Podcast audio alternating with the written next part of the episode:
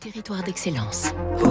Donnons l'envie d'entreprendre au cœur des territoires avec la Banque Les Derniers, une banque du groupe Crédit du Nord. Il est 6h58. Fabrice Lundi, la mode du workwear, inspirée des vêtements de travail, revient-elle? Nous sommes ce matin dans les Deux-Sèvres. La marque veut tout dire. Qui dure? K-I-D-U-R.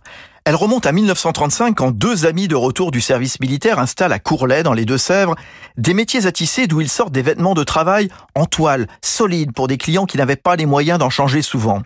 Les années 60 furent des années en or, mais 20 ans plus tard, c'est le déclin. Le Made in France est boudé. Il y a trois ans, toujours près de Bressuire, l'entreprise se relance grâce à un ancien stagiaire. Aujourd'hui, qui dure produit 4000 pièces par an, chemises, surchemises, pantalons inspirés des vêtements de loisirs et de travail, avec des matières robustes, en laine, en coton bio, en moleskine, des flanelles à carreaux, à 70% venus de l'Aube, des Vosges, du Tarn. La marque des Deux-Sèvres a l'ambition de devenir l'un des leaders en France du workwear, le vêtement de travail, Alexandre Clary. Le workwear, c'était un vêtement fonctionnel. Euh, les fonctionnalités qui étaient apportées par, par cette typologie de vêtements à l'ouvrier, c'était la résistance, la durabilité.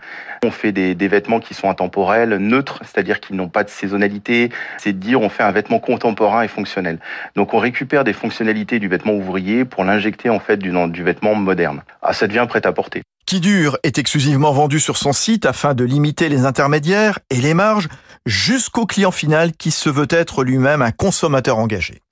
C'était Territoire d'excellence sur